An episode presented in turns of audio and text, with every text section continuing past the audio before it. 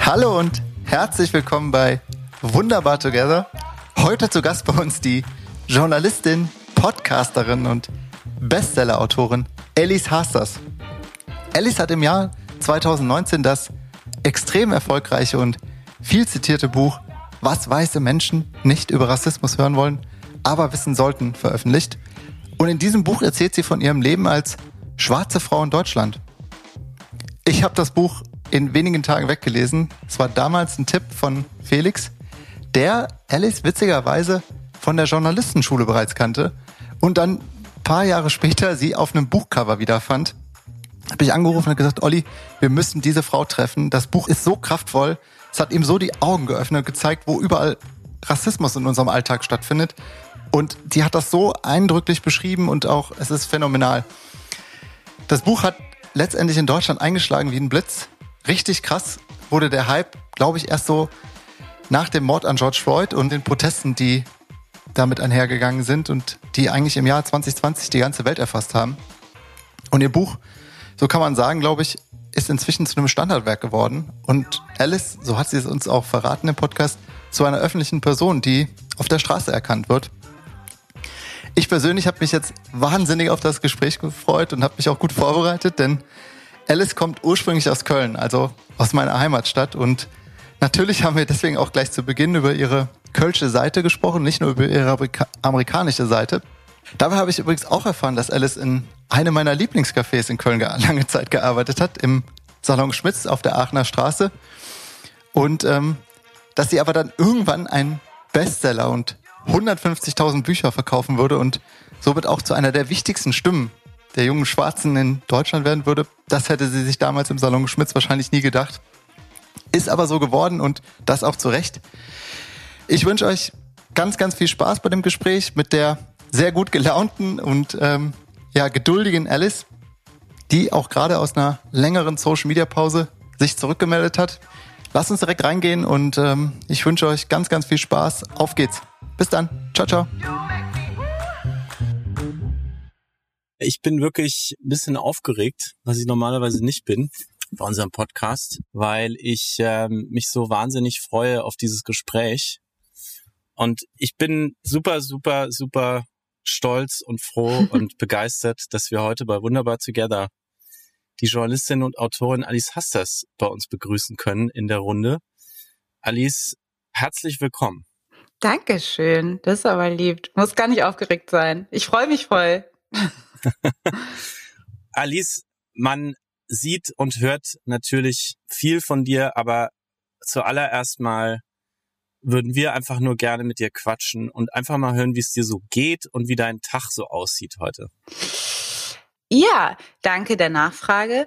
Also heute geht's mir gut. Insgesamt geht's mir, glaube ich, so ein bisschen komisch, aber ich glaube, da bin ich nicht alleine mit, weil man, glaube ich, immer noch so das letzte Jahr verarbeitet und diese ganze Zeit. Aber es war auch schon mal schlechter, um das jetzt mal äh, positiv zu framen. Und heute geht's mir aber gut. Die Sonne scheint. Ich mag den September, der gerade angefangen hat, weil der so, ja, ist irgendwie meine Lieblingszeit im Jahr.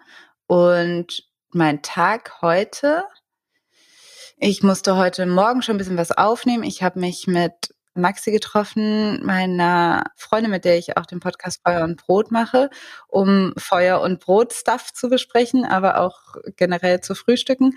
Und jetzt spreche ich mit euch und später muss ich noch einen Text zu Ende schreiben, den ich eigentlich schon gestern abgeben hätte sollen.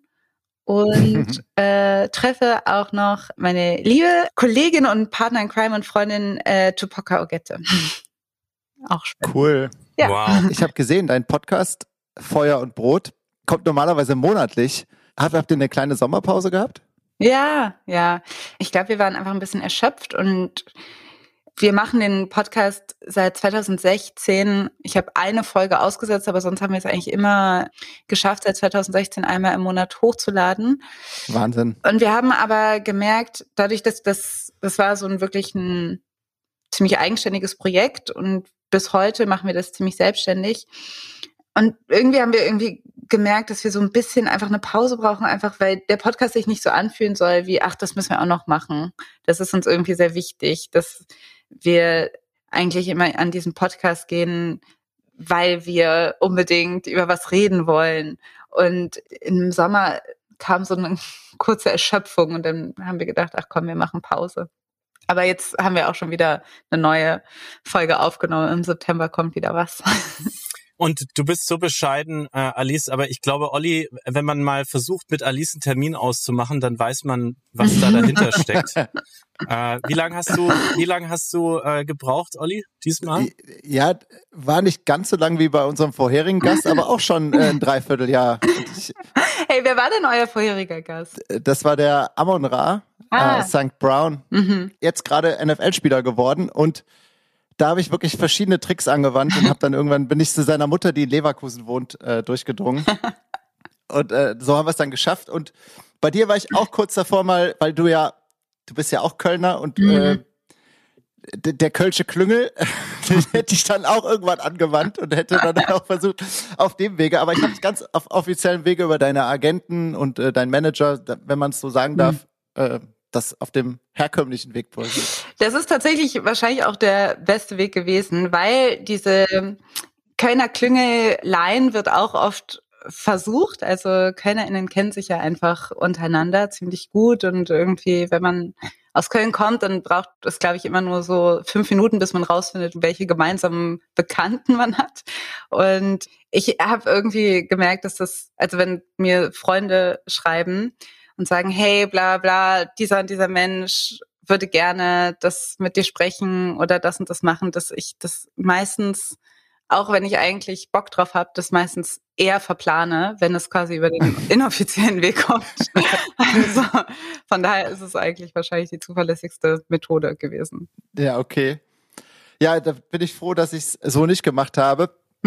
Kannst du mal sagen, wo befindest du dich gerade? Wir haben gerade äh, ganz kurz per Video geschaut und haben gesehen, mhm. du bist in irgendeinem Zimmer, aber wo bist du genau? Und kannst du uns mal da reinführen und mitnehmen? Ja, ich bin in meiner Podcast-Ecke in meinem Schlafzimmer. Also wir haben jetzt die Kameras aus, genau, aber eigentlich ist es auch so, für die Kameras ist es nicht die beste Ecke, muss ich sagen, weil es eigentlich ein bisschen komisch aussieht, weil im Hintergrund so mein Schrank ist und mein Schreibtisch und so weiter. Ich sitze am Fenster ganz an, in der Ecke von einem Zimmer und es ist das einzige Zimmer, was nicht zur Straße rausgeht. Das heißt, es ist das einzige ruhige Zimmer. Und genau, und hier sitze ich.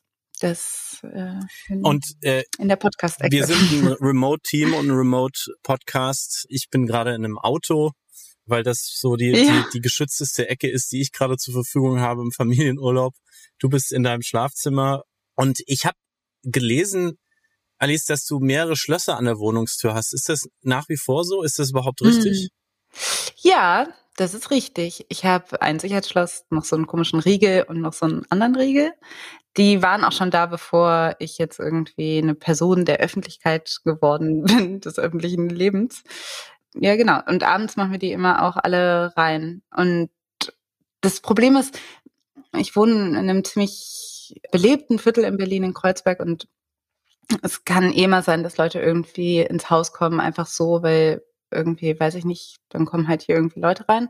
Aber einmal hat es hier auch so mitten in der Nacht geklingelt und da sind direkt so Filme angesprungen. Also, dass ich dachte, okay, wer ist das und so weiter. Also ich habe einfach gemerkt, dass als Personen der Öffentlichkeit über Rassismus sprechen, ja, dass es einen dann doch schon nervös macht, weil man nicht weiß, wer einen dann so auf dem Schirm hat und so weiter. Aber ich will es jetzt gar nicht hoch jazzen oder so, aber also mir ist zum Glück noch nichts irgendwie Bedrohliches passiert, zumindest ja, nicht physisch. Hast du einen Moment, an den du dich erinnerst, wo du gedacht hast, jetzt bin ich Person des öffentlichen Interesses. Jetzt habe ich irgendwie so eine Schwelle überschritten.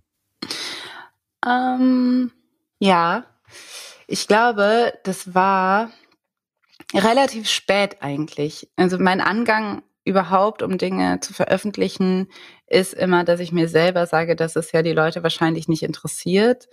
Also ich versuche alles eher runterzuspielen. So kriege ich das eher hin, dass ich überhaupt irgendwie arbeite und veröffentliche.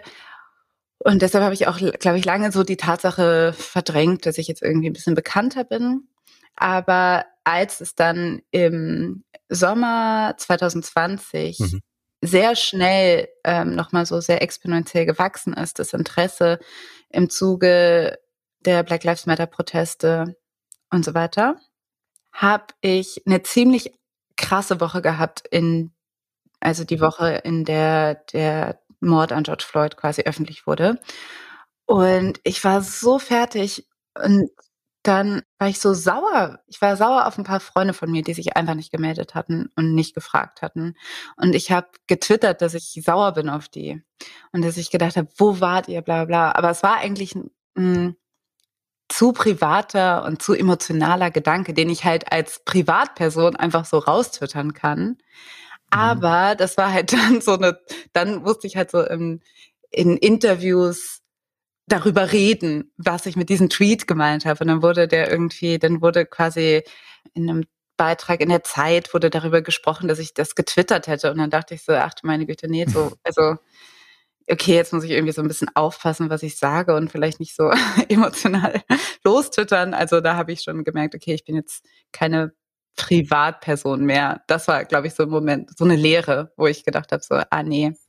Also Person des öffentlichen Interesses kann man definieren mit, wenn man was Privates äußert und plötzlich ist es für andere eine Nachricht, die einen eigentlich gar nicht kennen. So hast du das Richtig. erlebt. Richtig, ja. ja. Also wenn du mich jetzt fragst, dann wäre das, glaube ich, der Moment gewesen, wo ich es gecheckt habe. Hm. Olli, du als Kölner, du hast, glaube ich, Alice so quasi als Kölnerin im Kopf, ne? Und du hast ähm, ein bisschen recherchiert in, ja, ja. In Alice Vergangenheit. Komm, also äh, ja. apropos Privatperson, ja, fällt mir gerade ein. Ja, wir, wir haben gerade schon im Vorgespräch ganz kurz dazu gesprochen. Wir haben eine gemeinsame Freundin. Alice hat sich auch gerade daran erinnert, wer das ist. Und ähm, ja. ich als Kölner, und das wissen unsere regelmäßigen Hörer und Hörerinnen, ja, dass ich auch äh, Südstadtkind bin und auch aus Köln komme. Mich interessiert, Alice, wenn du an deine Heimat denkst, ja, auf, mhm. an, an Nippes äh, zum Beispiel, und ich habe dein, dein äh, auch das Kapitel, das Anfangskapitel sehr aufmerksam gelesen, habe auch ungefähr eine Vorstellung, wo dieser Kiosk ist, ähm, von dem du da gesprochen hast. Mich interessiert, was denkst du, wenn du an deine Kindheit in Köln zurückdenkst? Hm. Ich habe eigentlich eine ziemlich positive Erinnerung an Kindheit in Köln. Und als allererstes denke ich an den Innenhof in Köln. Also wir hatten eine Wohnung und da war so ein Innenhof, mhm. also der zugänglich war für den ganzen Häuserblock, der ja dann quasi vier Straßen umfasste.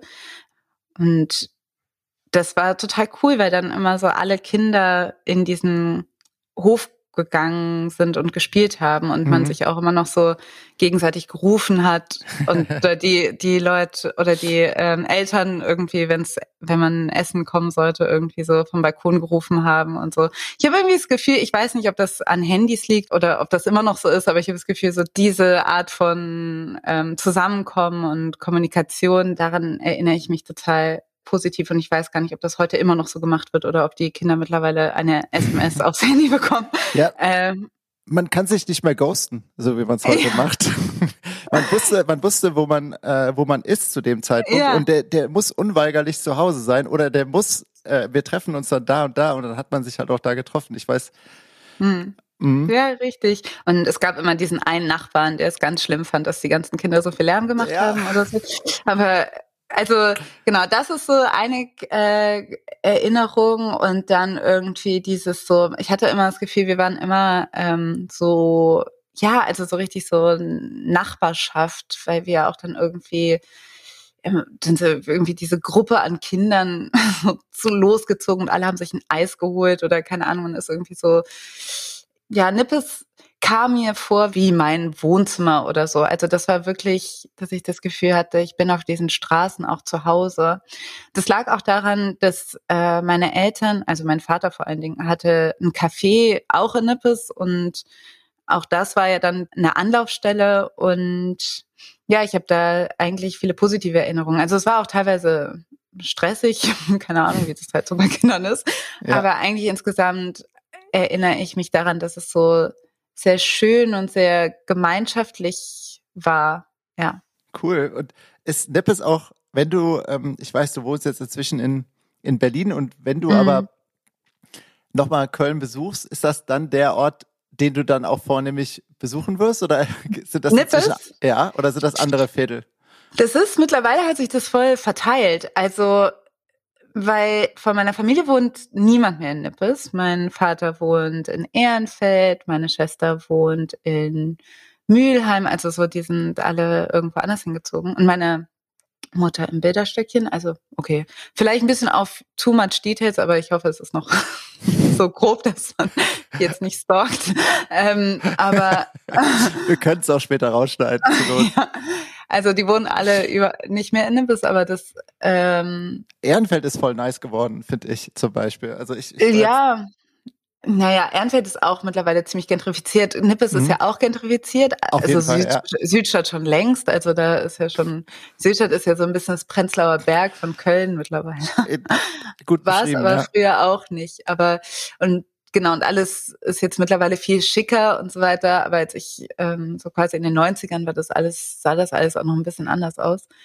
Und eigentlich bin ich, ich bin mittlerweile wieder ein bisschen in Nippes, aber viel auch im Belgischen, weil Mhm. ähm, irgendwie die Aachener Straße, ich habe lange auf der Aachener Straße gearbeitet, im Salon Schmitz und in der Metzgerei Schmitz. Ist Ah, so ein Wie, Genau. Ja, beste Quiche da.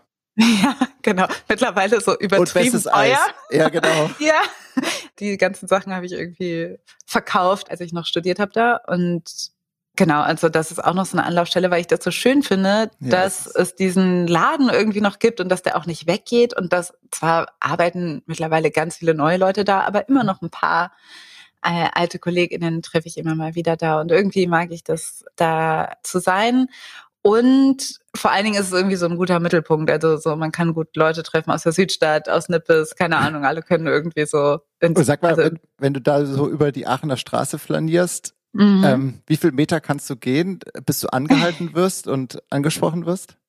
Ähm, das ist sehr unterschiedlich. Manchmal kann ich keine zwei Schritte gehen und treffe irgendwie alte Bekannte wieder und freue mich auch voll. Also ich glaube, Ja, der Grund, ja. es hat mich eine Zeit lang genervt in Köln, immer die gleichen Leute zu sehen und dass sich nichts ändert. Und ich war so, ach, das ist, ich muss hier raus, ich wohne jetzt schon irgendwie so lange und ich muss hier irgendwie noch was anderes sehen. Und jetzt, wo ich halt nicht mehr in Köln wohne, liebe ich das so sehr, dass genau das der Fall ist, dass man weiß, so die Leute sind da und es ändert sich auch nicht und es ist schön und die irgendwie wiederzutreffen. Ich meine, in Defense, es ändert sich auch schon, also Köln verändert sich natürlich auch schon stetig, aber so ein bisschen habe ich das Gefühl, manche Sachen bleiben auch einfach so, wie sie sind.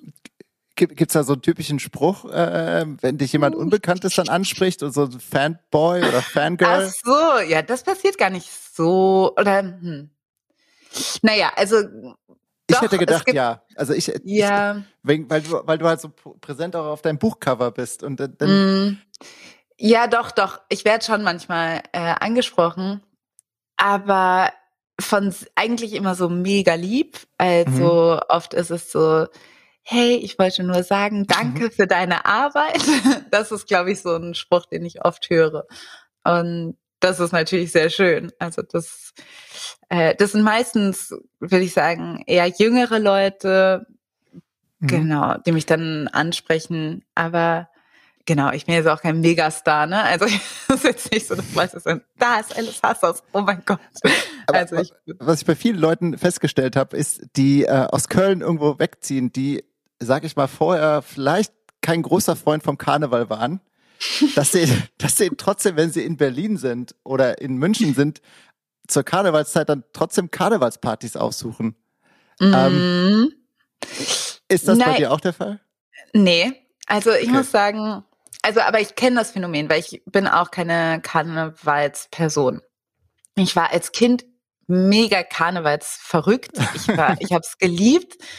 Aber nachdem diese Zeit vorbei war, wo sich Karneval hauptsächlich um Kamelle gedreht hat, also um die Süßigkeiten, die man bekommen hat, Mhm. seitdem das irgendwie, dann ist ja so diese Phase in der Pubertät, wo das weniger wird und es dann mehr Richtung, schon mehr Richtung so Trinken und Party machen geht. Und da habe ich so das Interesse verloren. Und als Erwachsene bin ich irgendwie nicht mehr so richtig reingekommen, weil ich ganz lange mit diesem Konzept von Daydrinking nichts anfangen konnte. Ich glaube, das ändert sich auch langsam. Aber genau, das war halt so äh, lange der Fall. Ähm, da gäbe es jetzt sehr viel dazu zu sagen. ähm, wann im Leben fängt das Prinzip Daydrinking an, Sinn zu machen? Ich würde äh, gerne in die USA abbiegen mit dir. Alice, ist dir eigentlich Alice lieber oder Alice?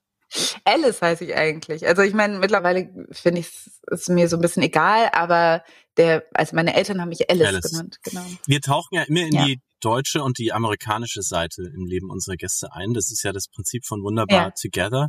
Wie würdest du denn, wir haben jetzt sehr viel über die deutsche Seite gehört, super spannend. Kleine Fußnote mhm. noch zum Karneval. Unser letzter Gast, Amon Rassand Brown, dessen Mutter aus Leverkusen fährt jedes Jahr im Februar aus Kalifornien nach Deutschland, verschwindet komplett für ihre gesamte Familie, nimmt ihre drei Söhne, ihren Mann nicht mit und ähm, taucht ab in diesen Karneval. Also es, das, es, es gibt sehr unterschiedliche Reaktionen auf dieses Daydrinking, offensichtlich ähm, später im Leben. Aber die amerikanische Seite bei dir, äh, liebe Alice, wie würdest du die eigentlich beschreiben für jemand, der dich jetzt ja noch nicht kennt und dein tolles Buch, über das wir gleich noch ein bisschen ausführlicher sprechen, mm. noch nicht gelesen hat? Wie würdest du, wie würdest du deine amerikanische Seite schildern? Mhm.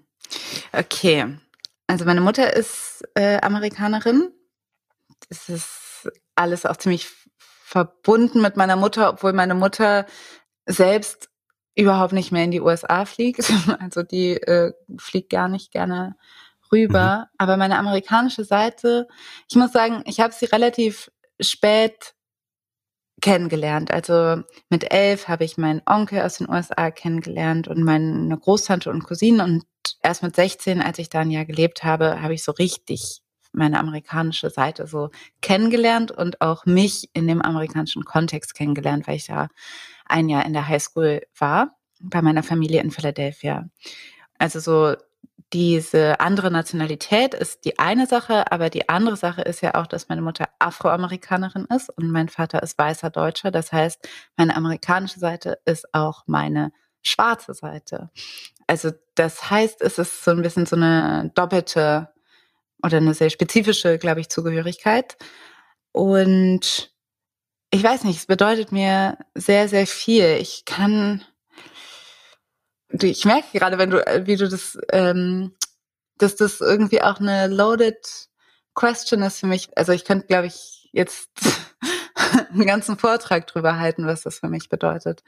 Aber wenn ich versuche, das kurz zu fassen, dann würde ich sagen, das ist mir sehr wichtig. Es ist sehr wichtig für meine Identität und gleichzeitig habe ich manchmal das Gefühl, dass das hier in Deutschland, wo ich ja die meiste Zeit meines Lebens verbringe, dass ich das so komisch finde, dass die meisten Leute das nicht kennen oder nicht verstehen oder ich glaube für viele Leute, die mich kennen, gar nicht so relevant ist, dass ich aus den USA komme und das auch gar nicht so sehr spüren. Also ich habe zum Beispiel von mehreren meiner engsten Freundinnen gehört, als sie in den USA waren, dass sie da erst so richtig gerafft haben, dass ich ja auch Amerikanerin bin und dass ich ja auch was mit dem Land zu tun habe und so weiter.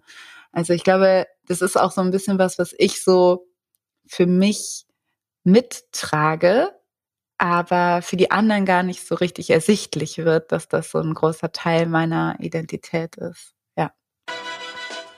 Kurze Werbeunterbrechung für unseren neuen Partner bei Wunderbar Together, das deutsche Wissenschafts- und Innovationshaus New York. Lädt euch nämlich ein zu einem super coolen hybriden Event in Chicago vor Ort und vor allem online könnt ihr alle dabei sein beim Future Forum. Das Future Forum ist eine super, super coole Veranstaltung. Ich kann sie wirklich sehr empfehlen. Ich war dort, ich habe mitgemacht und schaut euch das an. Es geht darum, dass deutsche und amerikanische WissenschaftlerInnen, UnternehmerInnen und ganz viele ExpertInnen gemeinsam mit euch diskutieren, Erlebnisse teilen, Geschichten teilen unter dem Motto Before, After. Das heißt, diese Veranstaltung kümmert sich darum, um diesen Moment, den wir alle erlebt haben, der Moment, in dem alles anders wurde. Es geht um den Ausblick in die Zukunft nach der Pandemie in den Bereichen Arbeit, Gesundheit und Gesellschaft. Das Future Forum ist ein Hammer Think Tank, die Besten der Besten kommen dort zusammen und ihr könnt kostenlos mit dabei sein unter dwih-futureforum.org. Meldet euch an dwih-futureforum.org. Viel Spaß!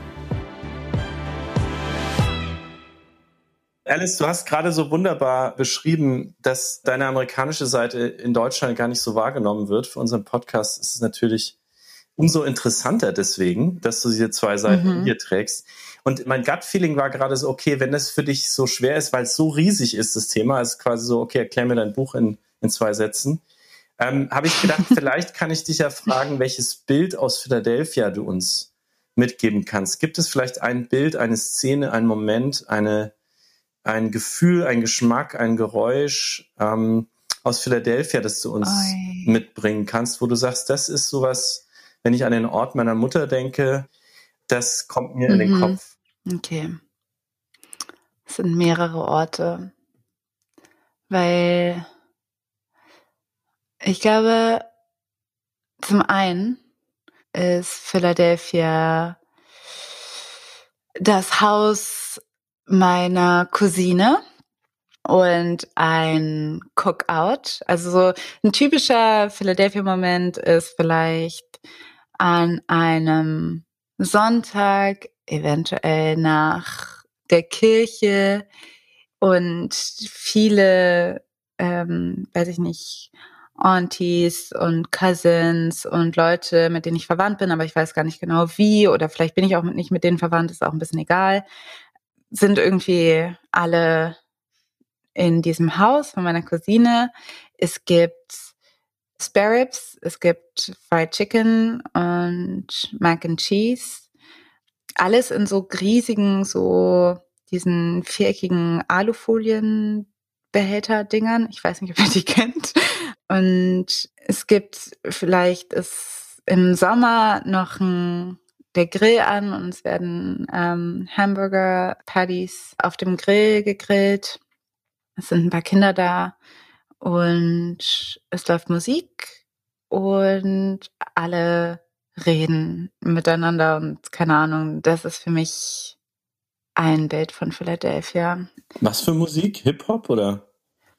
Mehr so Soul nee, Wahrscheinlich, wahrscheinlich würde bei meiner Cousine nicht Hip-Hop laufen, sondern eher wahrscheinlich sowas wie Kirk Franklin oder so. Also eher so Gospel-Pop. Vielleicht noch so Fantasia oder sowas würde eher laufen, glaube ich, bei meiner Cousine während solcher Family Gatherings. Was für ein wunderbares das Bild. Ist, und ja, das ist ein schönes, also so, und super das ist schön so, beschrieben. Ja.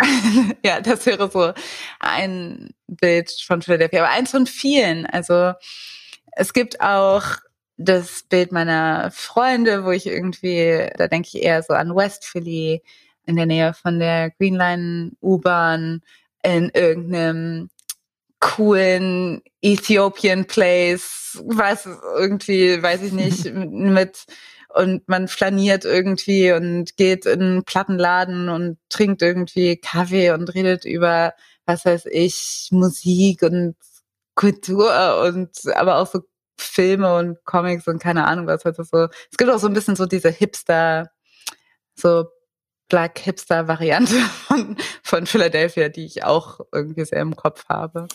Beides ja. aber Bilder, die man jetzt nicht einfach mal nach Deutschland verpflanzen könnte. Also wirklich eine, nee, eine ja. andere, ein anderer Planet, den, auf den du uns gerade mitgenommen hast. Was daran vermisst du denn jetzt, wo du ja wirklich eigentlich in, in Deutschland äh, zu Hause bist ja. und auch deine Arbeit sich in Deutschland abspielt? Was vermisst du aus diesen Bildern oder aus diesen Gefühlen, die da hochkommen, wenn du daran denkst? Oh, ich vermisse es gerade vor allen Dingen total, weil ich einfach lange nicht da war. Aber was ich total vermisse, ist halt, also ganz klar so meine Familie, aber auch dieser Teil meiner Identität, der mir halt so wichtig ist. Es ist halt, also ich mhm. finde es so, auch so interessant, weil ich glaube, wie gesagt, primär hat es gar nicht mit dem Amerikanischsein zu tun, sondern auch viel mit meinem Schwarzsein. Bisschen beides, aber es ist auf jeden Fall nicht voneinander zu trennen. Und ich merke, das vermisse ich total. Einfach die Art von Community, von Familie, von Kultur, die es da gibt, in der ich mich irgendwie auch wiederfinde und die mich irgendwie sehr geprägt hat. Das vermisse ich total. Und natürlich merke ich gerade auch seit dem letzten Jahr, dass zum Beispiel Schwarzsein in Deutschland schon lange, aber besonders so im Zuge des letzten Jahres nochmal sehr stark verhandelt und entdeckt und ausgelotet wird, auch innerhalb mhm. von schwarzen Menschen. Und das natürlich aber auch ganz anders sich zusammensetzt als in den USA. Aber diese Erfahrung, diese Diaspora-Erfahrung von wir sind schwarze Menschen in einem mehrheitlich weißen Land, also der Blick in die USA für schwarze Menschen irgendwie so ein bisschen Orientierung bietet, aber da glaube ich, für viele schwarze Menschen hier in Deutschland auch so eine Art von Abgrenzungsprozess, Emanzipationsprozess auch irgendwann mal stattfindet, weil sie irgendwie feststellen, dass sie eben nicht die USA sind. Und ich merke aber so ein bisschen, für mich gilt das aber nicht so richtig. Also es gibt dieses deutsche Schwarzsein und dieses amerikanische Schwarzsein. Und dieses deutsche Schwarzsein ist irgendwie nochmal sehr viel heterogener und noch ein bisschen unausgereifter.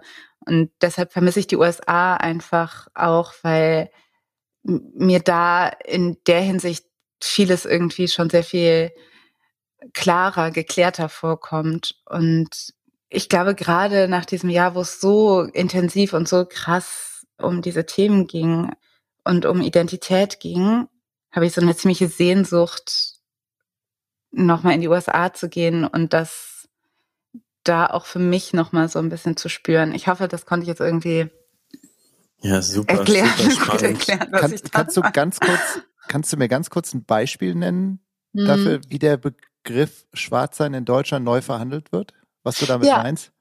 Ja, also die Sache ist, in den USA ist es ja relativ klar, dass die große Mehrheit der schwarzen Menschen in den USA quasi eine gemeinsame Geschichte hat. Also die wird natürlich auch immer heterogener, weil Zuwanderung mhm. ähm, auch immer mh, hm, größer wird. Aber sage ich mal, der Kern, der kulturbringende Kern in den USA ist quasi diese gemeinsame Geschichte, die im transatlantischen Versklavungshandel verwurzelt ist. Das ist auch meine mhm. Geschichte oder die Geschichte meiner Familie. Und daraus ist ganz viel entstanden, was man irgendwie unter genau, afroamerikanischer Kultur verortet. Mhm. Hier in Deutschland gibt es diese gemeinsame Geschichte von schwarzen Menschen in Deutschland nicht, weil wir sind in Deutschland viel mehr mit dieser eigentlich mit dieser Wahrheit konfrontiert, dass schwarze Menschen nicht unbedingt alle unbedingt viel mehr was gemeinsam haben als vielleicht Menschen unterschiedlicher Rassifizierungen und Hautfarben. Also es gibt keine so gemeinsame Geschichte. Mhm. Und deshalb bleibt Schwarzsein in Deutschland, der gemeinsame Nenner bleibt eigentlich vor allen Dingen die Rassismuserfahrung durch das Schwarzsein. Natürlich auch die, sage ich mal so, panafrikanischen Bewegungen, die quasi so One Nation und so weiter, also so diese Ideen von des schwarzen Menschen, alle Brüder und Schwester sind auf der ganzen Welt, so das hilft mhm. natürlich auch. Aber also natürlich gibt es auch immer so Fragen, was haben jetzt ich als Afroamerikanerin gemeinsam mit jemandem vielleicht aus Somalia und eine Person aus ähm, Trinidad und Tobago. Also so, was ist unser gemeinsamer Nenner?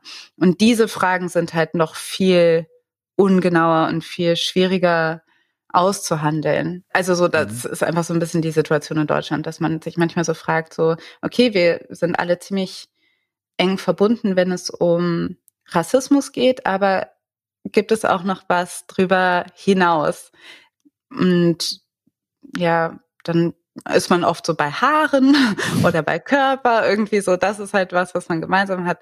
Genau. Also es gibt hier keine etablierte schwarze deutsche Kultur, würde ich sagen, im Gegensatz zu den USA.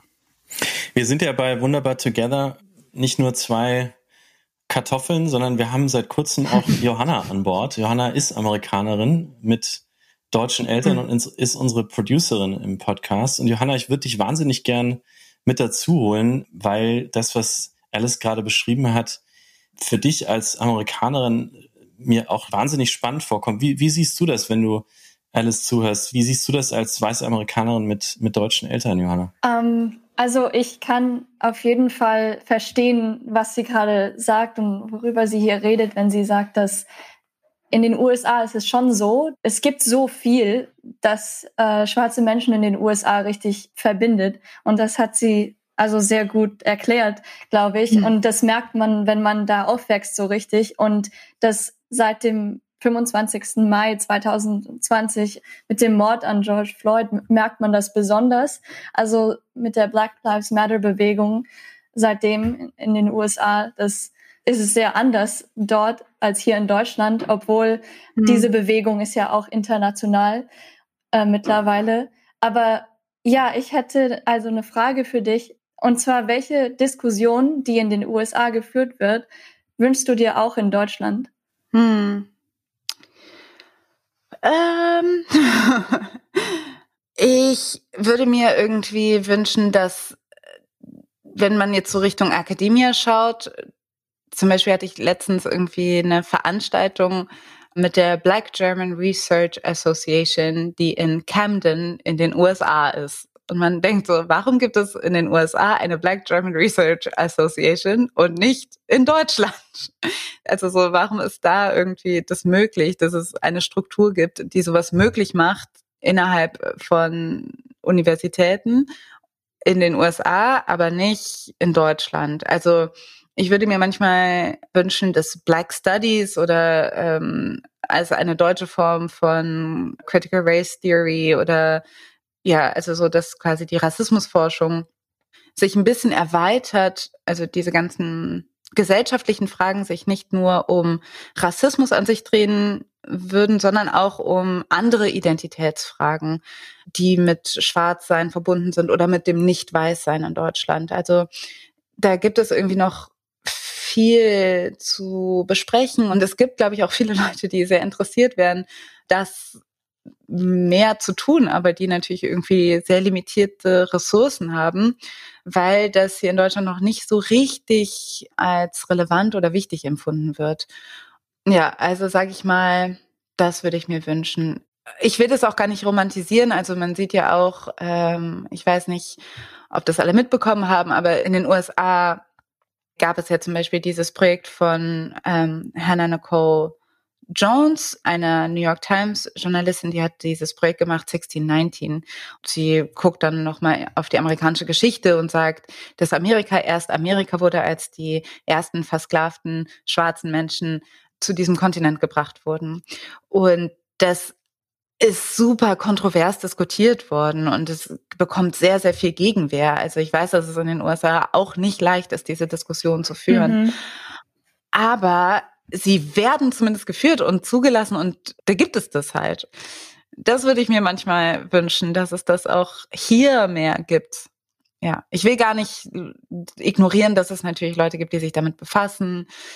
Ne, der ISD, also die Initiative Schwarzer Menschen und Adefra oder Leute wie Vanessa E. Thompson oder Natasha Al Kelly oder so. Hier gibt es irgendwie Leute auch in Akademie, die das machen, aber ich habe das Gefühl, es wird alles sehr klein gehalten. So. Für mich bist du ja die deutsche Nicole Hannah Jones. Wirklich? Oh mein Gott, ja, das ist absolut. so ein schönes Kompliment. Diese Frau hat den Pulitzer bekommen. Ich hoffe, du bekommst ihn auch noch. Oh mein Gott, das kannst du nicht einfach so sagen. Das macht mich richtig, das ist einfach richtig schön, dass du das gerade sagst, weil ähm, Hannah Nicole Jones Und ist ein sehr großes Vorbild von mir. Ich habe Nicole Hannah Jones äh, vor, vor zwei Jahren äh, kennengelernt beim, beim hm. South by Southwest really? Festival in, ah. in Austin wo sie vor einem fast leeren Raum saß, mit einem Panel an nicht weißen Journalisten und über Diversität in Newsrooms gesprochen hat. Ah, krass. Und ich dachte mir, wow, was für eine krasse Frau und keine Sau sitzt hier. Mhm. Ähm, ich hatte das durch Zufall entdeckt und bin hingegangen, weil ich immer als Journalist das wahnsinnig spannend finde, warum mhm. in den Newsrooms immer dieselben Menschen sitzen. Aber das hat keinen interessiert. Und ein paar Monate später, boom, und jetzt ist ja. sie ähm, auch jemand, der wirklich wie du ins, ins Scheinwerferlicht wirklich geschmissen wurde mhm. und sich jetzt mit sehr, sehr vielen mhm. Themen auseinandersetzen muss und sich äußern muss zu sehr vielen Dingen, weil sie mhm. gefragt wird, weil das von ihr verlangt wird. Und so ähnlich ist das ja auch mit dir passiert. Ich kann mich noch erinnern, wir sind uns also ganz so ein bisschen formal begegnet an der Journalistenschule, die wir beide teilen, als unsere Ausbildungsstätte. Und mhm. ähm, ich weiß aber, dass ich mit dir Facebook-Freund geworden bin vor vielen Jahren. Mhm. Und deswegen weiß ich auch noch, dass ich damals vor ungefähr, weiß nicht, zwei oder zweieinhalb Jahren plötzlich sah ich in meinem Feed dein Cover. Mit dir mm. lässig an die Wand, so an der Wand sitzen, hockend und diese Zeile drüber. Ähm, mhm. Richtig fett, was weiße Menschen nicht über Rassismus hören wollen, aber wissen sollten, dein Buch. Und mhm. ich dachte einfach nur so, wow, mhm. wie geil, krass, Alice, Hammer, wie viel Mut hat diese Frau, ähm, wie geil ist das denn? Ähm, mhm. ja, und ich war so stolz und ich war mir auch im selben Moment klar, ich hätte nicht diesen Mut. Also das war einfach so eine Hammer, ähm, ja, wie Nicole Hannah-Jones, du bist einfach ins, ins Scheinwerferlicht getreten und hat gesagt, gesagt, ich bin da, ihr könnt an mir nicht vorbei, ich habe was Wichtiges zu sagen. Du sagst es ja auch in deinem Buch, das haben zwar schon viele andere gesagt, aber mhm. nach allem, was ich so jeden Tag erlebe, das muss einfach nochmal gesagt und aufgeschrieben werden. Und dein Buch war für mich wirklich wie so Boom. Und auch mit diesem mhm. USA-Kontext, den du gerade genannt hast, als jemand, der in den USA lebt, wo ich mir dachte, yes, jetzt geht diese Diskussion in Deutschland los. Yay. Aber ich habe mir zuerst wirklich gedacht, wie viel Mut hat diese Frau, diese Kollegin, diese tolle Journalistin und wie viel Mut braucht es, um sich selbst dann auch auf den Titel zu setzen und sich sofort zu zeigen und sagen, das ist meine Message. Wie bist du eigentlich da drauf gekommen? Also auf den Titel, mhm. was weiße Menschen nicht über Rassismus hören wollen, aber wissen sollten, mhm. und auf das Cover. Einfach zu sagen, ja klar, da bin ich jetzt drauf und, und niemand anderes und kein Symbolbild und keine Illustration und keine schicke Grafik oder sonst was. Ja, das war alles nicht meine Idee. nee, das ist, das ist das Geheimnis. Nein, also es ist wirklich so. Also ich freue mich, dass es halt diesen Eindruck gemacht hat und diesen selbstbewussten Eindruck gemacht hat. Aber die Wahrheit ist, dass da eigentlich eine ziemliche äh, Unsicherheit hintersteckte. Und ich hatte zum Glück einen ziemlich guten Verlag gefunden, die das irgendwie, dem, mit dem ich das im Zusammenspiel, ja, haben wir irgendwie so dahin gefunden. So, wie soll dieses Buch heißen und wie soll es gestaltet werden? Aber die Wahrheit ist eigentlich, dass ich als ich es gepitcht habe, hieß es noch ganz anders. Da hieß es Halbdeutsch. Und das fand ich irgendwie aber auch nicht so einen guten Titel, weil ich, mhm. glaube ich, dachte so, die Leute verstehen nicht, dass das eigentlich ein kritisches Wort sein soll, Halbdeutsch. Also ich glaube, das ist, das wäre, glaube ich, nicht rübergekommen, hätte ich es auf den Titel gepackt. Und dann hieß es, okay, wir brauchen einen anderen Titel. Aber der musste schon gefunden werden, bevor ich das Buch zu Ende geschrieben habe. Also eigentlich ziemlich am Anfang. Und ich als Autorin dachte so, hey, ich kann doch nicht sagen, wie dieses Buch heißen soll, bevor ich es geschrieben habe. Und Sachbuchtitel in Deutschland sind aber oft so, ne? Die sind halt so, was so und so, bla bla bla ist. Also es soll immer sehr konkret sein. Und sie haben sich einen sehr expliziten, deskriptiven Titel gewünscht. Und das ging dann eine Weile hin und her, weil ich wollte eigentlich so einen mehrdeutigen mhm. Titel haben, und dann meinte ich so, irgendwann meinte ich so, okay, ich verstehe jetzt, was ihr wollt. Ihr wollt sowas haben wie, was weiße Leute nicht über Rassismus hören wollen. Sowas wollt ihr als Titel haben. Die so, ja, das ist auch ein wunderbarer Titel. Das nehmen wir. dann meinte ich so, okay, oh dann nehmen wir das. Es war eher so ein bisschen Resignation zu einem Zeitpunkt, weil ich, mir auch nichts Besseres eingefallen ist und ich dachte so, okay, good enough. Ich musste mich aber auch, als das Buch rauskam, ziemlich an diesen Titel gewöhnen. Also es ist wie, ja, keine Ahnung, das Buch musste erstmal irgendwie, glaube ich, in diesen Titel reinwachsen. Ich hatte am Anfang irgendwie gedacht, so, ah, ich weiß nicht, irgendwie, der ist auch so lang und so ein bisschen sperrig, die Leute können den nicht einfach so sagen und ja. Ja, ich war so Geht ein bisschen. mir tatsächlich auch so. Ich, ich habe es, ja. glaube ich, auch schon ein paar Mal. Ähm, doch, das ist. Ich habe jetzt damit im Bekanntenkreis geprahlt, dass ich dich interviewen darf und habe immer gesagt so, ja, der Titel doch. Was weißt du, Menschen immer wissen sollte. Ja, also man, man, ja, wollen, sollten, bla bla bla, genau. genau. Also ist, es ist ziemlich angelehnt, weil zu der Zeit war halt das Buch von Rennie Adolodge, Why I'm No Longer Talking to White People About Race, ziemlich erfolgreich. Ich glaube, ich habe es mhm. auch Annie Radolodge zu verdanken, dass Verlage sich überhaupt für dieses Buch interessiert haben. Weil ich glaube, die Leute von Hansa Blau waren halt ziemlich schlau und haben gedacht, ah, das ist doch irgendwie, das läuft in England so gut. Vielleicht ist das auch ein Diskurs, den wir in Deutschland auch weiterführen sollten. Aber um da einzuhaken, Olli, das haben wir uns auch gefragt, ne? Mhm. Wie rum wurde das eigentlich, wie, was war Henne und Ei? Genau. Mhm. Hattest du schon von vornherein Verleger oder hast du das Buch geschrieben und bist danach an den Verlag getreten? Nee, nee, nee, genau. Ich habe, also das hat so funktioniert. Ich wäre nicht darauf gekommen, dieses Buch einfach so zu schreiben, proaktiv, sondern ich hatte Kolumnen geschrieben auf einem Blog, der heißt kleiner3.org. Der wurde ja, früher ich, von, ja, ja von ähm, Anne Wizurek und Juliane Leopold wurde der gemacht.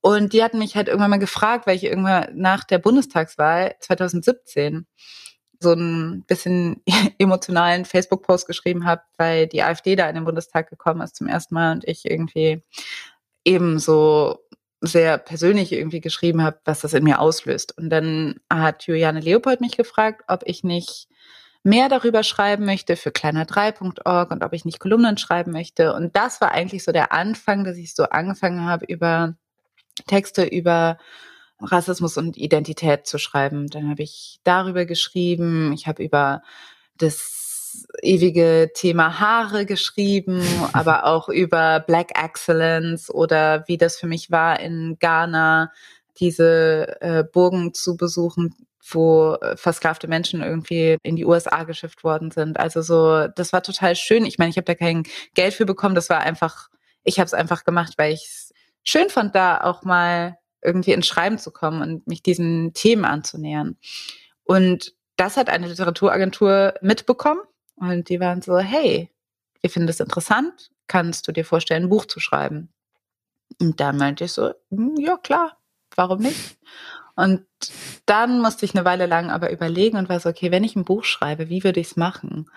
Genau, und irgendwie bin ich halt auf diese Struktur gekommen mit diesen vier oder fünf Bereichen, also sich Alltag, Schule, Liebe, Familie, Körper, also habe irgendwie das so aufgeteilt und dann hat die Literaturagentur das quasi Verlagen vorgeschlagen und zwei Verlage fanden es interessant. Ich habe mich für einen entschieden und dann, als der Vertrag unterschrieben war, dann habe ich erst richtig losgelegt. Das ging alles relativ schnell. Also so dann Ende 2018 stand der Vertrag und im September 2019 kam das Buch ja auch schon raus. So also. schnell hast du. Mhm.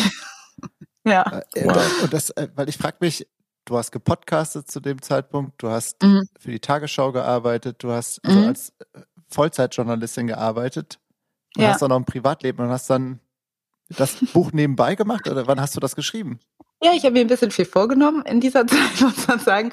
Ende 2018 habe ich meinen Vertrag bei der Tagesschau quasi nicht verlängert, weil ich frei arbeiten wollte, bin nach Berlin gezogen, habe beim RBB angefangen und war halt freie. Das hat mir ein bisschen mehr Flexibilität gegeben. Aber ich habe trotzdem halt eigentlich hauptsächlich noch als Formatentwicklerin für digitale Social-Media-Formate beim RBB gearbeitet und habe irgendwie ziemlich viel gemacht, auch noch der Umzug nach Berlin. Also es war irgendwie echt ein bisschen viel. Aber ich habe es irgendwie, ich weiß nicht, Schreiben ist auch so schwierig, weil da einen Rhythmus reinzubekommen. Und ähm, bist du jemand, der nachts schreibt oder, oder setzt du dich morgens hin, 10 Uhr, fängst an und schreibst bis abends 18 Uhr und dann machst du zu?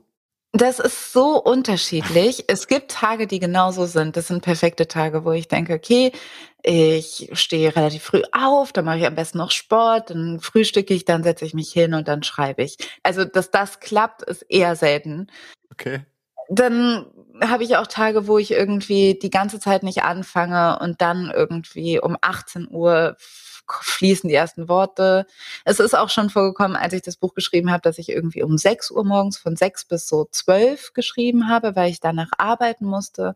Also so, und dann in der S-Bahn irgendwie auf dem Weg vom RBB nach Hause geschrieben habe. Also ich habe wirklich keinen Rhythmus beim Schreiben, muss ich sagen. Also ich habe es, oder zumindest habe ich es noch nicht rausgefunden, was die ideale Situation ist. ist ein bisschen random. Felix, wie war das bei dir, bei deinem Buch? Weil Felix hat ja auch ein Buch geschrieben. Ja. Ich kann das total nachempfinden. Was man sich immer vorstellt als Autor ist ja das Haus in Südfrankreich und das Glas ja. Wein und dann lässt man so die Gedanken auf der Schreibmaschine dahin gleiten, immer zwischen 6 Uhr morgens und 9 Uhr, dann geht man baden. Äh, nimmt und jetzt sitzt im Auto und, dann, machst einen Podcast. Genau, ja, also das ist natürlich alles totaler Bullshit ähm, das, was ich vor allem gemerkt habe, ist, wie viel, unglaublich viel Disziplin man braucht. Man ist mm. quasi wie so ein Marathonläufer. Und ich hatte immer wieder diesen Impuls zu sagen, boah, nee, das äh, Kilometer 32, das packe ich nicht, Kilometer 38, das wird nix. Und Gott sei Dank, äh, ich hatte das große Glück, das Buch nicht alleine zu schreiben. Wer weiß, ob das sonst heute existieren würde, sondern mit meiner Partnerin, mit meiner Frau, die viel strukturierter ist als ich. Und was für uns am besten funktioniert hat, war kompletter Rückzug. Also wir hatten damals nur ein Kind, kein Kind, keine Ablenkung, am besten kein Internet. Und dann einfach los, am besten im selben Raum, so dass man so ein bisschen, oder ich vor allem auch so ein bisschen Peer Pressure habe. Und äh, sonst wäre das, glaube ich, äh, also bei mir ziemlich schwierig geworden. Und ich bewundere das sehr, wie du das gemacht hast, weil ich glaube, das gehört mit zu den härtesten Sachen, wenn man Journalist ist. Da hat man das Gefühl, man muss eigentlich Sachen abliefern, die sind perfekt und es muss schnell gehen und es ist dann aber auch meistens nach einem Tag oder nach einer Woche durch und plötzlich mhm. hast du so einen Everest, auf den du klettern musst und dann ist ja mhm. auch noch, mhm. kommt noch dazu dein Thema, wo hm. du dich ja hm. ständig vergewissern musst, habe ich alles dazu gelesen? Bin das mhm. jetzt ich? Ist das das Thema? Wie wird es ankommen? Also all diese, diese Meta-Fragen und wow, also was ich mich beim Lesen gefragt habe, ist, warum hast du deine persönliche Geschichte eigentlich Philadelphia etc. so weit nach hinten gepackt hm. in das Buch? Ein amerikanischer ja. Äh, Autor hätte doch sicher damit angefangen, würde ich jetzt mal ganz mhm. plakativ sagen und sagen, hey, that's me. Und jetzt erkläre ich euch, ja. warum das für mich relevant ist. Warum hast du dich so entschieden? Also, das Ding ist halt, das ist ein sehr persönliches Buch. Ich schreibe viel von mir und ich schreibe über meine Familie und so weiter. Aber ich wollte irgendwie zeigen, dass das, also so blöd es klingt, dass ich dachte, es geht hier aber nicht nur um mich. Also, dass ich diese Familiengeschichte, diese sehr persönlichen Geschichten, wo ich wirklich so meine individuelle Familiengeschichte irgendwie nochmal genauer aufschreibe, sollte so ein bisschen wie so eine Auflösung sein. Ich wollte die nicht nach vorne packen, weil ich dachte, dann kriegen diese Geschichten vielleicht noch eine, haben die noch so eine größere Allgemeingültigkeit vielleicht. Also, weil das, was ich oft beschreibe, sind irgendwie so Begegnungen oder so sehr kleine Interaktionen, die erstmal einfach vielen Leuten passieren können, die in irgendeiner Form von Rassismus betroffen sind. Und ich wollte eigentlich nicht, dass meine Familiengeschichte so das Definierende ist, und dann sieht man alle Geschichten nur noch durch diese Brille. So, ich wollte es irgendwie eigentlich so ein bisschen umgekehrt machen. Diese zwei Gedanken, die gegensätzlich scheinen, aber die total zusammengehören für mich, für dieses Buch ist, dass dieses Buch total um mich geht, aber auch irgendwie nicht um mich geht. Also, dass ich denke, diese Geschichten, die ich erzähle oder dass ich so persönlich erzähle, das mache ich, weil ich glaube, dass da drin halt in diesen emotionalen, zwischenmenschlichen Geschichten, dass man so Leute berührt und dass man so das hinkriegt, dass sie auch diese vielleicht etwas trockenen, komplexen Informationen auch viel besser einordnen können. Mhm. Also es ist quasi ein Storytelling-Trick sozusagen. Ähm, und ich habe mich halt einfach als Beispiel genommen. Ich hätte auch jemand anderen als Beispiel nehmen können, aber eben, also weiß ich nicht, gerade wenn es um sowas sehr Persönliches geht, finde ich es eigentlich fast fairer, über mich zu schreiben, als irgendjemand anderen irgendwie so zu exposen. Genau, und diese Familiengeschichte, die ist für mich sehr wichtig, aber in diesem ganzen Rassismusdiskurs ist sie eigentlich das am wenigsten Wichtigste. Und deshalb habe ich die nach hinten getan. Jetzt habe ich eine Frage, weil zu dem Zeitpunkt, als du das alles aufgeschrieben hast, bist du wahrscheinlich nicht davon ausgegangen, dass das Buch so ein großer Erfolg wird. Überhaupt nicht, nein. Deswegen hast du wahrscheinlich auch mehr von deiner Familie preisgegeben, als wenn ja. du gewusst hättest, dass das Buch so erfolgreich wird, oder? You are right on, ja. Jetzt meine Frage, hast du Ärger bekommen zu Hause? Mm, -mm. Nee. nee. Ich habe nicht Ärger bekommen und ich finde das auch sehr nett von meiner Familie. Die tragen das alles ziemlich gut mit. Cool. Und mhm. ich bin denen auch sehr dankbar dafür, weil eben, ich habe irgendwann mal gehört, das ist auch ein englischer Spruch. If you have an author in your family, you're screwed. So, dass man halt sagt, das ist so, du hast einfach das Problem, dass, also meine Familie hat das ja nicht entschieden, dass ich jetzt so diese Geschichte erzähle und so weiter und auch schmerzhafte Momente eben um die, mhm. über die Trennung meiner Eltern und so weiter. Und natürlich war das für alle, glaube ich, auch nicht leicht, aber auf der anderen Seite auch voll okay. Also ich glaube, letztendlich ist es natürlich auch gut. Das, mhm. bietet dann auch nochmal eine Grundlage, diese Dinge auch für alle nochmal zu verarbeiten und zu verhandeln. Ja, aber deshalb habe ich keinen Ärger bekommen, zum Glück. Ich habe mal gelesen von einem amerikanischen Autor, der hat gesagt, wenn du ein Buch schreibst und keiner ist danach sauer, dann hast du kein gutes Buch geschrieben. Ah, echt? Finde, ja. ja.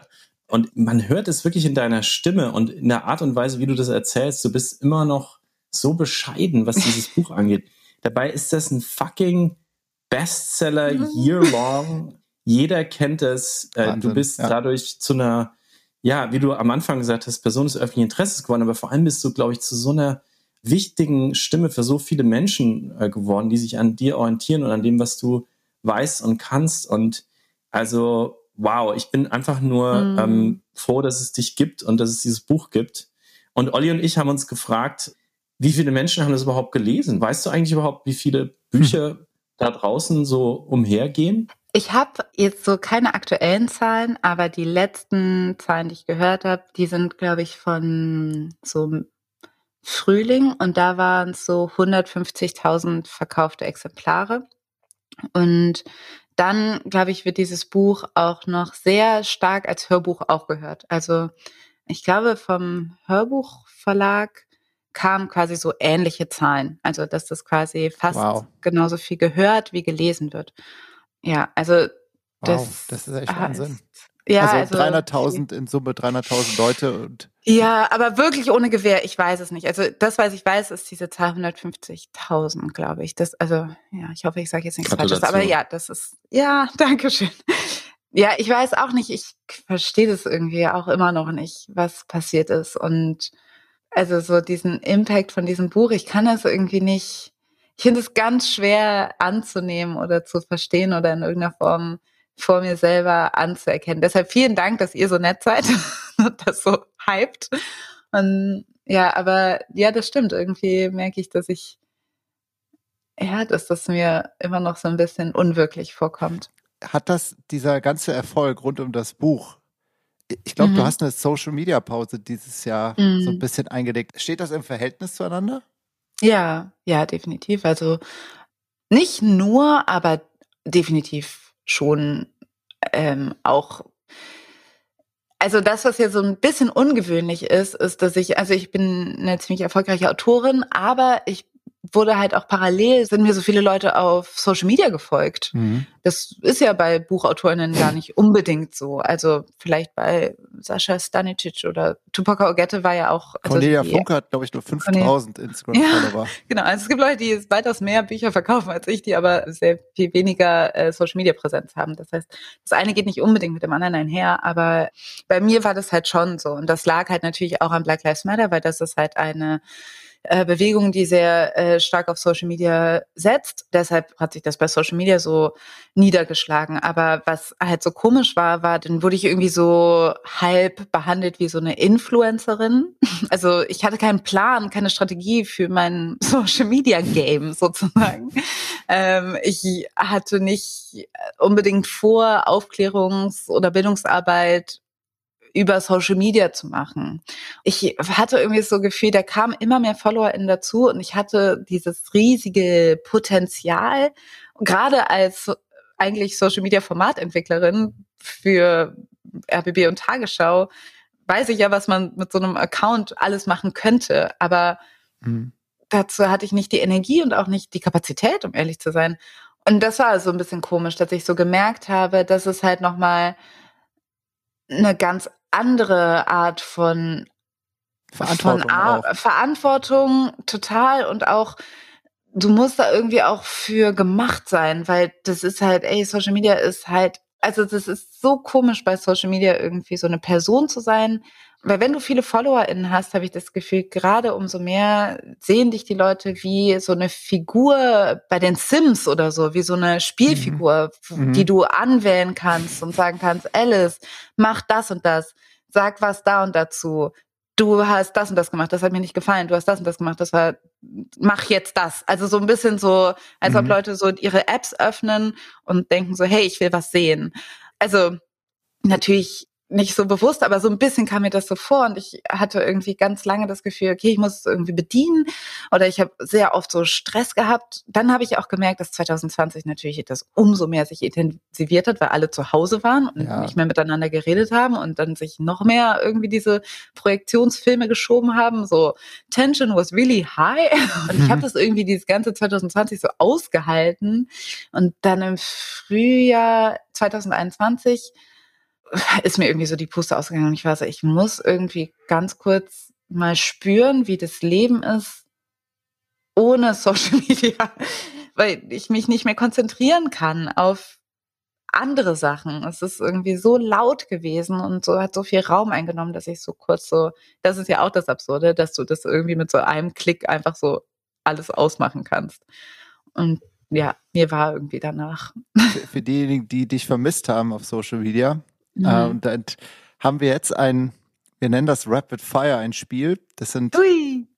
Entweder-Oder-Fragen, die wir recherchiert haben und die wir dir jetzt stellen wollen. Du darfst dich natürlich immer nur für eine entscheiden. Und ähm, Okay. Felix feuert das Ganze schnell ab. Ja, Im Hintergrund musst du dir vorstellen, läuft so eine tick, tick, tick, tick, tick, tick, tick. Äh, weißt du, so eine hektische ähm, Sekundenuhr. Und Okay. äh, es geht los. Bist du bereit? Ich bin bereit. Sehr gut. Kölsch oder Berliner Weiße? Ah, warte. Äh, ja, Kölsch, ich muss es sagen. Sehr gut. Kölsch? Äh, Wein oder Bier? Wein. Kino oder Couch? Also Fernsehabend auf der Couch. Ja, ja, ja, ja. Ich, es ist beides seinen Reiz. Aber gerade weil ich so vermisse, vielleicht Kino. Schreiben oder Podcasten? Uh, uh, schwierig. Oh mein Gott. Schreiben. Beyoncé oder Taylor Swift? Herr Beyoncé, das war einfach. Jay-Z oder Kanye West? Jay-Z. Lil Nas äh, oder Billie Eilish? Lil Lil Nas X, soll ja. ja. Mhm. Ähm, Sushi oder Pizza? Hm, Pizza. Hip-Hop oder Trap? Hip-Hop. BVG oder KVB? Oh Gott. BVG, es tut mir leid, aber KVB ist wirklich einfach eine Katastrophe, muss man einfach sagen. Instagram oder TikTok? Instagram. Ich bin ein Millennial. Tinder oder Bumble? Äh, ich habe beides nicht benutzt bisher, aber ich glaube, Bumble ist mir sympathischer. Mhm. Android oder iOS? Ähm, iOS. Haus am Strand oder Haus in der Stadt? Ja, das ist auch eine Frage mit die. Aber jetzt gerade Haus in der Stadt, aber in, da legst du einen Finger in die Wunde gerade. Ich weiß es nämlich nicht. Ja. Als große Autorin wird das auch irgendwann in deiner Bio stehen. Lebt in Berlin und in einem kleinen Dorf in den Anden. Ja. ähm, das ist ja meistens so das, was man braucht. Ähm, Ja. äh, äh, sparen oder ausgeben? Ähm, auch da frage ich mich, was ich machen soll. Das mit dem Sparen lerne ich erst noch.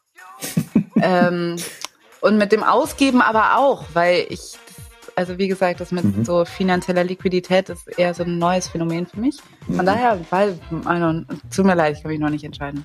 Tendenziell eher Karl Lagerfeld. Ähm, wenn man das Geld zum Fenster rausschmeißt, kommt zur Tür wieder rein. Also eben, ich hatte so lange so eine Hand im Mund leben und hatte mich eigentlich so ein bisschen darauf eingestellt, dass es auch eher so durchgehend der Style ist. Jetzt Mhm. als Bestseller-Autorin mh, tut sich hier eine andere Möglichkeit auf und deshalb, genau, ich setze mich noch damit auseinander. Äh, Yoga oder Laufen gehen? Oh, laufen gehen, I guess. Aber Yoga ist auch gut. Beides. Sport Meistens. oder, oder Chill? Mm. Ich wünschte, es wäre anders, aber wahrscheinlich chillen, wenn ich ehrlich bin. Rache Dabei oder hast du, dabei hast du, muss man sagen, an der Sport Spoho, studiert. an der Spoho studiert und äh, Ja, ich weiß. Ich weiß, Ach so, aber. die Sporthochschule. Ja, ja, ja. ja, ja, eben. Ich bin Sportwissenschaftlerin sozusagen. Also, Hm. aber ich bin keine gute. Und dein Sport in der Sporthochschule, den du am meisten geliebt hast, war? Ich habe Schwerpunkt zeitgenössischen Tanz- und Bewegungstheater gemacht. Ich weiß nicht, ob das noch wirklich Sport ist, aber so Sportsport, den ich gerne gemacht habe, war interessanterweise Boxen und Klettern habe ich voll gerne gemacht. ja, Hammer.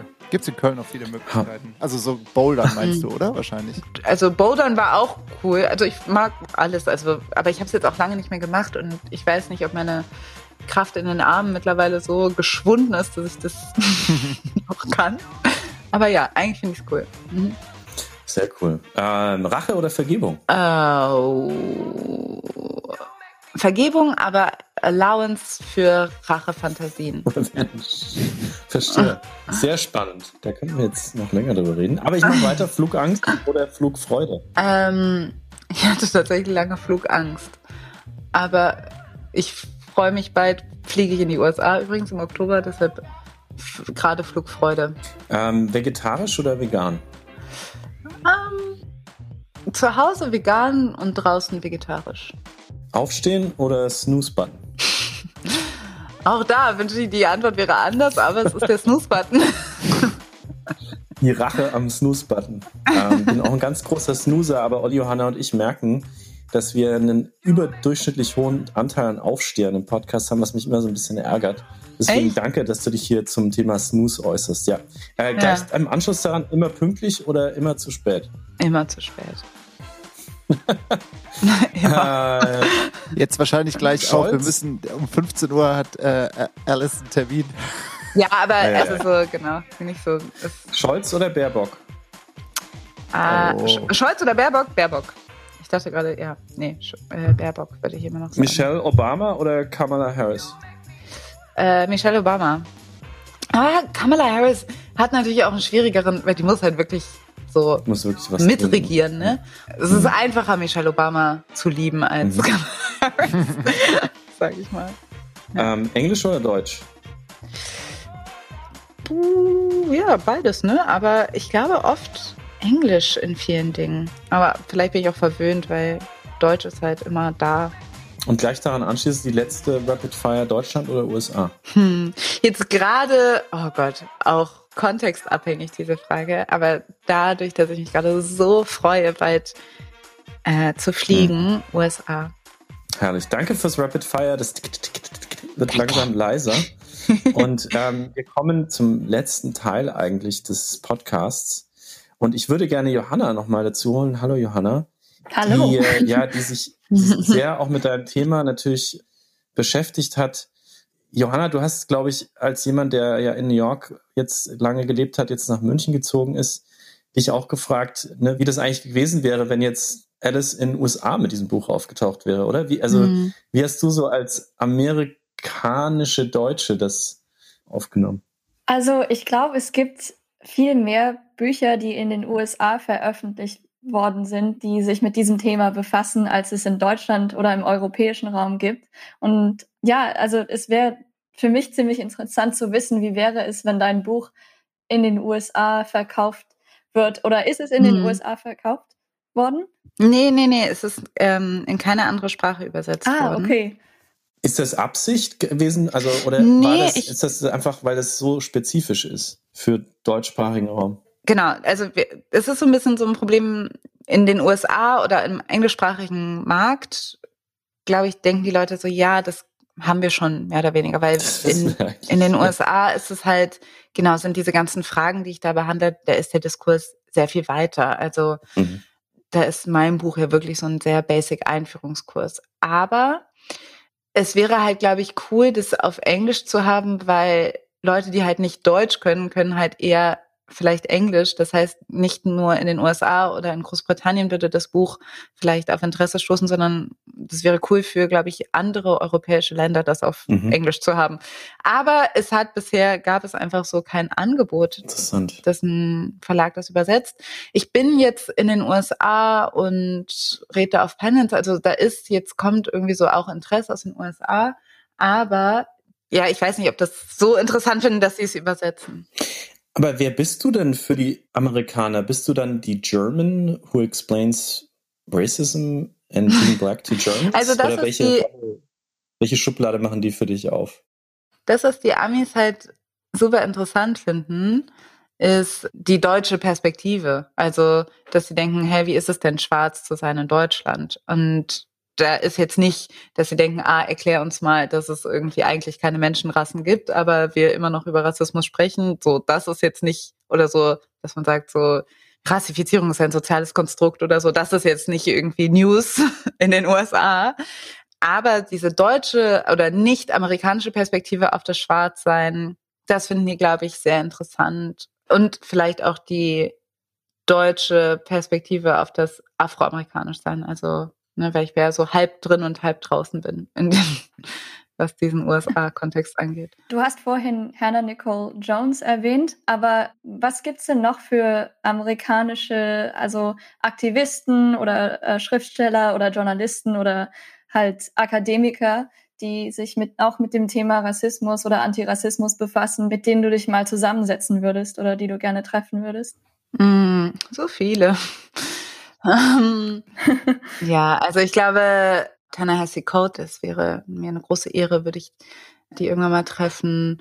Aber dann natürlich irgendwie viele Leute, die auch irgendwie in der Bürgerrechtsbewegung, ich würde Angela Davis gerne mal treffen. Genau, ich glaube, ich würde sagen, Angela Davis, Nicole Hannah Jones und Ta-Nehisi Coates wären jetzt so meine drei Favorites. Ibram X. Candy fände ich auch super interessant. Auch alles Figuren, die sich, glaube ich, mit Social Media genau mit den gleichen Problemen rumschlagen. nämlich ja. das Gefühl zu haben, sich eigentlich immer äußern zu müssen, Mhm. ähm, weil so viele Menschen ihnen folgen und wissen wollen, was los ist, aber das eigentlich gar nicht schaffen.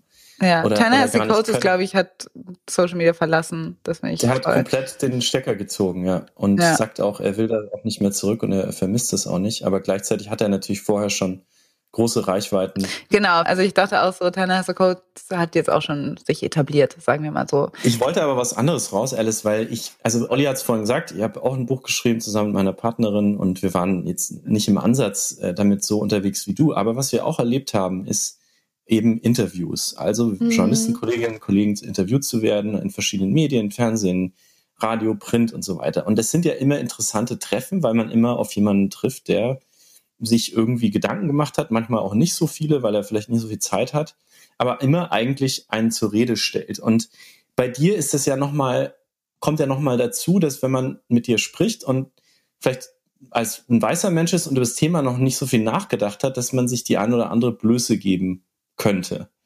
Und ähm, auch ich schließe mich da gar nicht aus. Es gibt so vieles, wo ich auch als jemand, der jetzt seit fast zehn Jahren in den USA lebt, noch das Gefühl habe, da weiß ich noch viel zu wenig.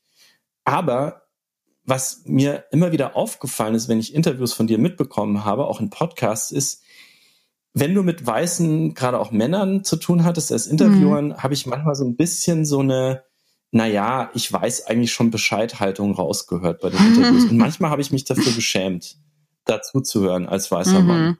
Mhm. Ja. Wie kommst du damit klar, wenn dir jemand gegenüber sitzt, der so dir das Gefühl gibt, ich bin zwar ein weißer Typ, aber eigentlich Rassismus käme ich damit aus, auch wenn du in dem Moment genau weißt, die Person ist wahrscheinlich allerwahrscheinlichst, höchstwahrscheinlich noch nie wirklich damit konfrontiert gewesen. Mhm. Wie, wie kommst du damit klar, dass du immer wieder in dieser Situation steckst? Ich glaube, ich habe letztens irgendwie gesagt, die Analyse ist mein Abwehrmechanismus, was insbesondere so weiße Männer nicht durchschauen, ist, dass in dieser Haltung natürlich auch schon ganz viel so Machtdynamik steckt oder auch, dass sie überhaupt sich wohlfühlen damit, die Deutungshoheit behalten zu wollen, wo sie definitiv eigentlich in den meisten Fällen noch sehr viel lernen müssten. Also das kann einem zu Recht super wütend machen oder Energie rauben oder verunsichern oder vielleicht auch sogar in, je nach äh, Resilienz sogar traurig machen oder so. Aber ich finde es eigentlich fast interessant. Ich denke einfach nur, also ich finde es irgendwie so interessant, das zu sehen, dieses Selbstbewusstsein und diese Audacity irgendwie oft.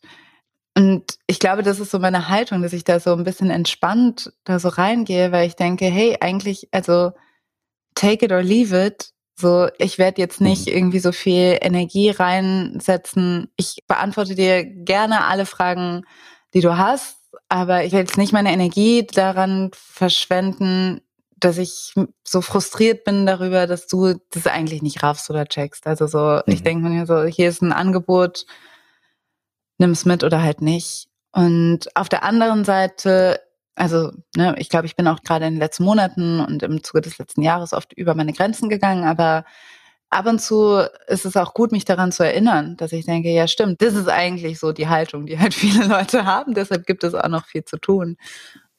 Interessant, also ein bisschen wie so der Boxer im Ring, der du ja auch mitunter warst im Studium, überlegst du dir so, choose your battles, ja? Also ich muss nicht jeden Punch jetzt nehmen oder landen, sondern ich kann auch mal ein bisschen zur Seite trippeln und ein bisschen ausweichen. Ich muss nicht immer voll auf die Zwölf.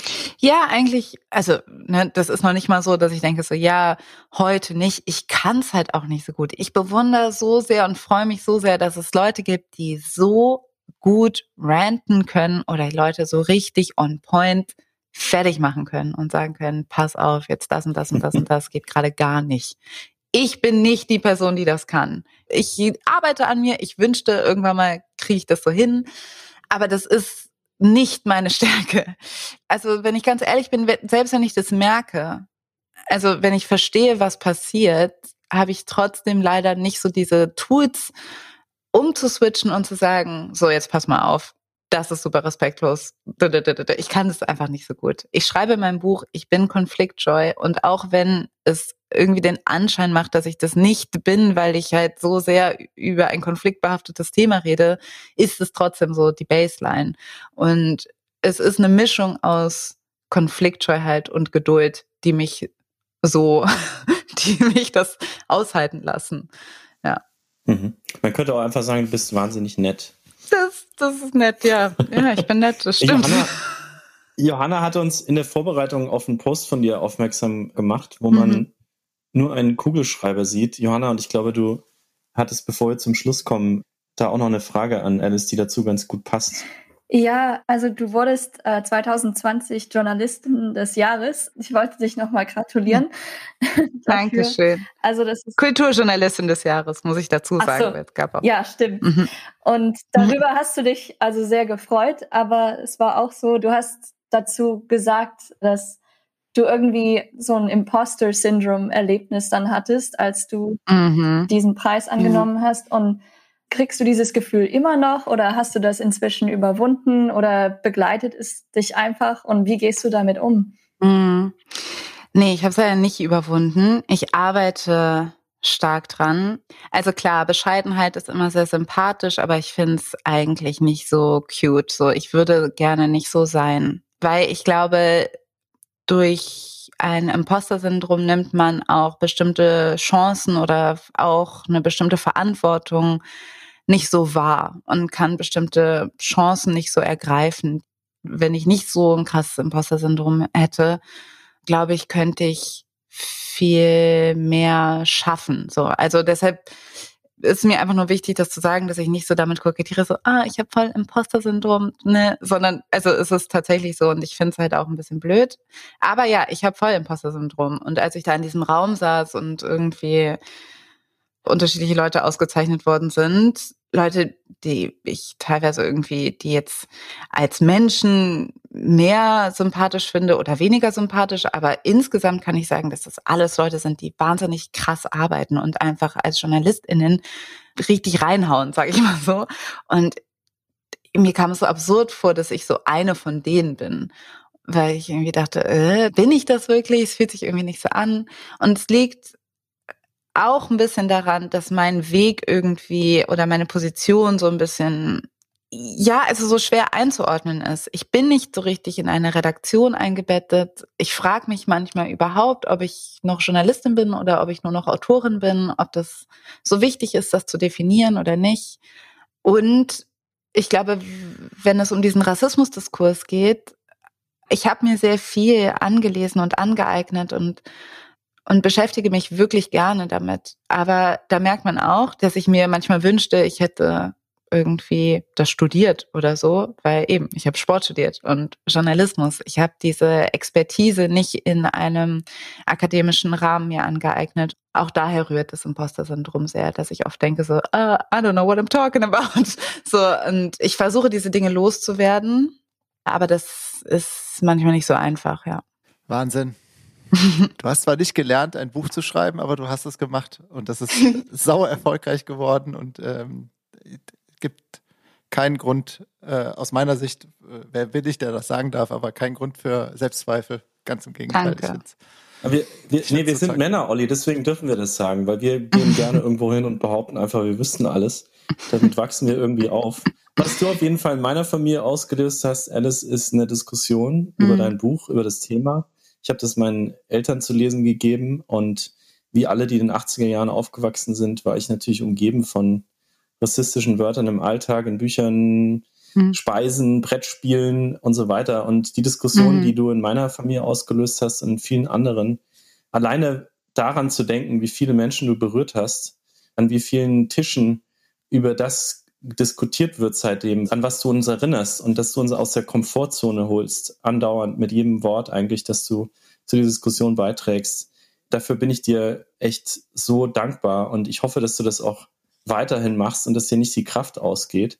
Danke. Und dass du weiterhin die Boxerin bleibst, die dann auch im richtigen Moment mal ausweicht ähm, und eben nicht sich auf jeden Kampf stürzt. Denn wie du sagst, und das habe ich wirklich von dir gelernt in diesem Gespräch jetzt. Das Land, mit dem du so viel mit dem Thema verbindest, mit den USA, hat so ein anderes Level in dieser Diskussion mhm. als Deutschland das hat. Da kann man auch dran verzweifeln, aber du bist irgendwie ruhig geblieben und äh, schützt dich auch selber. Und das ist toll, das zu sehen, dass du das packst und dass du das schaffst und dass du schaffst, die Diskussionen im deutschsprachigen Raum auch auf ein neues Level zu heben. Das ist so lieb. Dankeschön. 100% agreed. Das ist Wahnsinn. Also ich muss auch gestehen, ich war echt aufgeregt.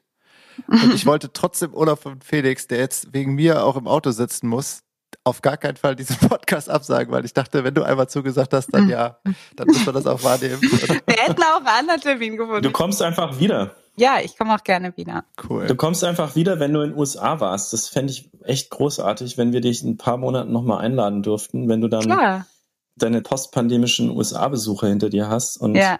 vielleicht so ein bisschen aufgeladen bist mit neuen Ideen oder Erlebnissen. Äh, das wäre eine große Ehre. Ja, gerne, wenn ihr da gerne mit mir drüber reden wollt. Ich rede wahrscheinlich sehr gerne darüber. Ich erzähle es euch gerne. Auf jeden Fall. Wir haben, glaube ich, nur eine allerletzte Frage, oder, Olli? Okay. Ich weiß, dass dir das Thema, weswegen du das Buch geschrieben hast, ich habe das in einem anderen Interview gelesen, das brannte dir auf der Seele und ich würde natürlich jetzt gerne wissen, was ist so ein aktuelles Thema, was dir mhm. auf der Seele brennt, worüber du gegebenenfalls ein weiteres Buch schreibst. es ist ein bisschen down the same lane, aber das Thema ganz grob gefasst ist Identität und Krise. Mhm. Okay. Ja. Wird wieder ein Sachbuch oder wird das eher ein Roman? Nee, nee, das ist ein Sachbuch. An, an Roman traue ich mich. Erscheinungsdatum? September 22. Wow. Okay. Wow. Sehr konkret. Alice ja. hasst das. Alice hasst das. Ich spreche immer noch deinen Namen falsch aus. Ähm, okay. Auch das werden wir bei der nächsten Folge hinkriegen. Vielen, vielen Dank. Wir geben immer ganz am Schluss von Wunderbar Together dem Gast noch einmal das Mikro, um vielleicht den Onkel in den USA oder die Family in den USA, mhm. die Cousinen zu grüßen oder um auf was hinzuweisen, was ansteht, eine Veranstaltung oder um vielleicht ein persönliches Mantra noch mitzugeben unseren HörerInnen. Mhm. Was möchtest du noch loswerden, bevor wir unsere Leitung kappen heute? Oi. Ja, wenn es Hörer in, in den USA gibt, die in der Nähe von DC sind oder in Baltimore. Ich komme tatsächlich in die USA und habe da zwei Veranstaltungen Ende Oktober. So if you want to come, I'd be mhm. happy to meet you there. ja. Und über diese Veranstaltung können wir wo erfahren? Also es wird über die Johns Hopkins äh, ah. Universität organisiert. Genau. Ich habe es selber, es war glaube ich noch so ein bisschen in Planung. I'm gonna be there. So, also von daher. Alles klar. Ja. Watch out äh, für Watch Alice out. coming back to the US und vielen, yes. vielen Dank. Das Danke euch, es war voll schön. Stunde. Danke euch. Danke dir sehr. Vielen Mach's Dank. gut und Alice. danke, dass du dir eine extra Portion Zeit genommen hast für Wunderbar Together. Sehr gerne doch. Und wir treffen uns im Salon Spitz, wenn du in Köln bist. Ich ja, können wir gerne machen. okay. Ciao. Bis dann. Ciao. Ciao.